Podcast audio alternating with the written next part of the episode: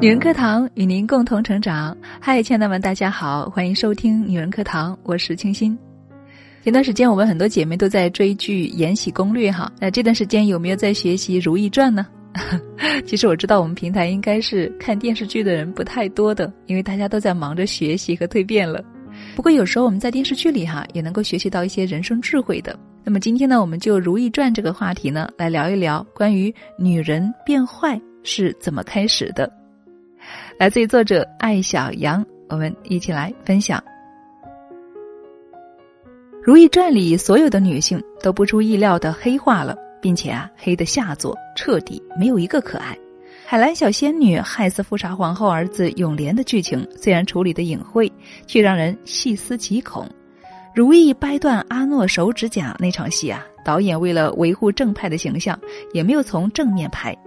但是《如懿传》里面有正派吗？没有，雪崩前没有一片雪花无辜。宫斗的残忍之处在于，每个人都必将突破人性与道德的底线去适应丛林法则。胜利是唯一的正义。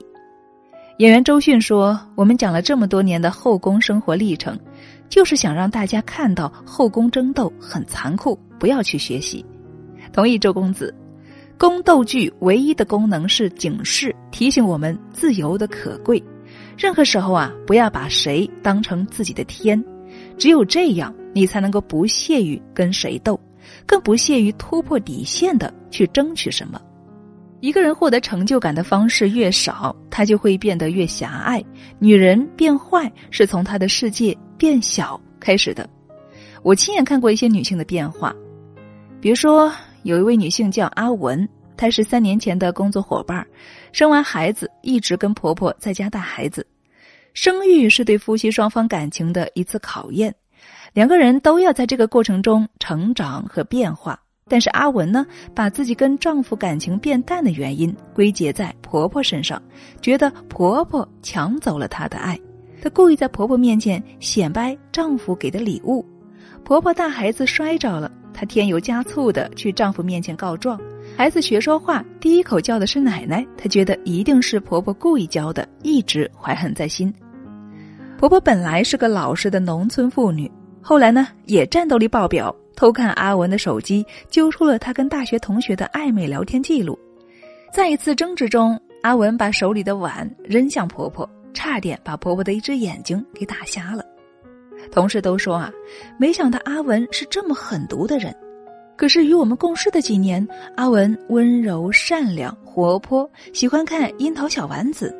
虽然不知道这两年发生了什么，但是我知道阿文的丈夫就是家里的皇帝。两个世界狭小、不抬头看天的女人为争宠撕的是头破血流，这事儿当然不值得。但是现实生活中啊，很多人胸怀正义，却意识不到自己正在陷入可悲的宫斗中：儿媳妇儿给婆婆下毒，原配小三当街互殴，办公室争宠等等。手段吃相都是宫斗范儿，这样的人，你去跟他聊聊，你会发现他的世界很小。当一个人的世界很小，眼里很容易就只有输赢，没有善良了。十三幺采访王石，王石说，在穿越南北极的时候，他决定抛弃团队里的一个体弱男性，队里唯一的女性站出来接纳了那位男性，单独组队完成了穿越。十年后，王石去剑桥参加划艇队，因为弱而感到自卑。没想到在剑桥被抛弃的不是弱势的一方，而是一位逞强的一方。他们的理论是：最强的那方啊，如果不知道收着点劲儿，会带偏整个团队；但是最弱的一方呢，大家只要兼容他，他一定会努力的。这件事情对王石触动很大，他开始明白公平。正义不是通过对强者的崇拜，而是通过对弱者的兼容实现的。但当一个人的世界很小，因为生存环境过于恶劣，成王败寇就来不及考虑公平正义了。黄渤的一出好戏，本质上也是现代宫斗的设置。参加团建的男男女女原本各有各的出路，虽然他们的世界被缩小在一个荒岛上。为获取有限的资源，人们必须依附于生存能力强的个体，奉其为王。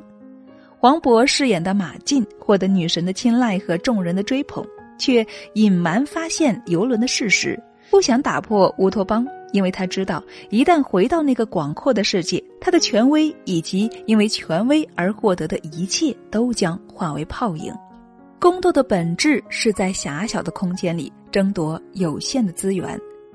其实，宫斗呢是个特别有意思的词，宫。意为小，再大的宫殿也不过是世界的一个微小角落。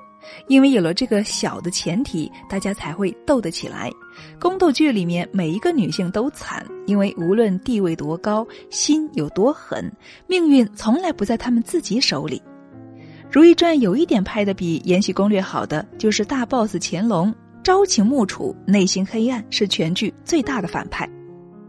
当一个人拥有了至高无上的权利，他心里啊根本不会有什么白月光。那些为得到恩宠斗得你死我活的女人们，在他眼里也不会有任何可爱之处。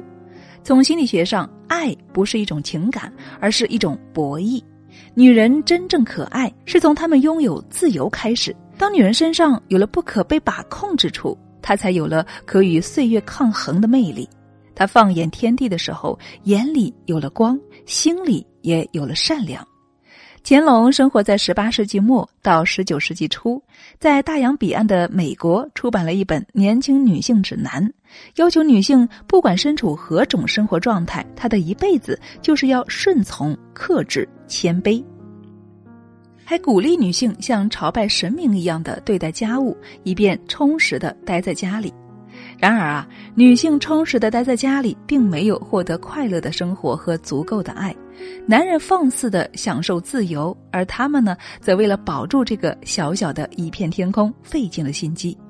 小世界带来人格的偏执，人格的偏执又造成人性的扭曲，最后每个人都成了毒妇。《如懿传》里面，高贵妃虽然身居后宫二把手，但是因为多年未遇，担心自己地位不稳，连续在梅常在海贵人的食物里下水银和朱砂。夜深人静时啊，她顾静自怜，不明白自己为什么变得如此狠毒了。周迅黑化以后呢，说背叛自己的阿诺，荣华富贵是自己求的，欺凌羞辱也得受着。在后宫啊，荣华富贵对应的是欺凌羞辱，因为宫斗表面是女人靠本事，其实是男人看心情。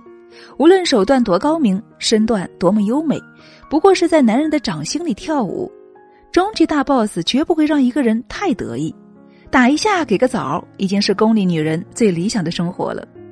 如今的女性呢，也向往荣华富贵，但那是自己实打实靠加班、直播、卖货、代言赚来的。有辛苦、挫折和挑战，但是谁想欺凌、羞辱我们呢？滚！老娘不伺候。美国作家里贝卡·特雷斯特在《单身女性的时代》里这样写道：“你认为新时代的女性会是什么样子？自由，对，自由不是为所欲为，而是天地宽阔。拥有了自由，我们才能够选择成为什么样的人。而在退无可退的后宫，女人除了变狠、变坏。”别无选择，女人变坏是从世界变小开始的，所以啊，我们要经常问问自己：你的世界越活越大，还是越活越小呢？无论家庭、男人还是公司、老板，当你把别人当成了天空，就把自己塞进了后宫。狭隘的视野终将豢养你内心的黑暗，这股黑暗的力量改变不了别人，只会吞噬你自己。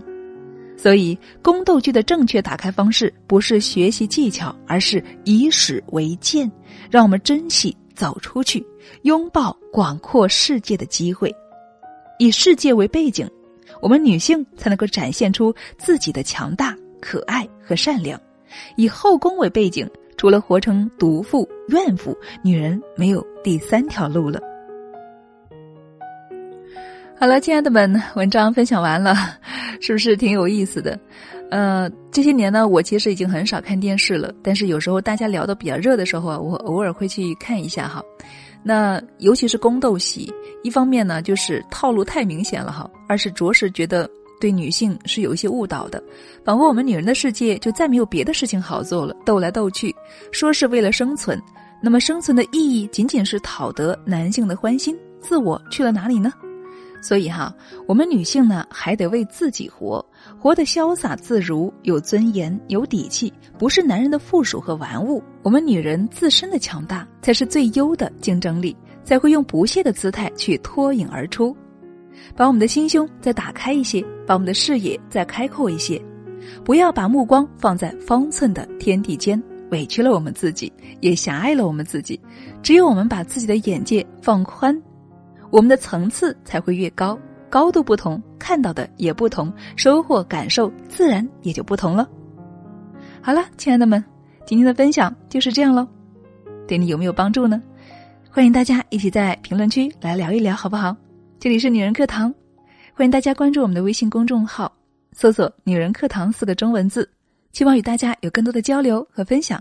好了，今天的节目就是这样了，我们下期再见。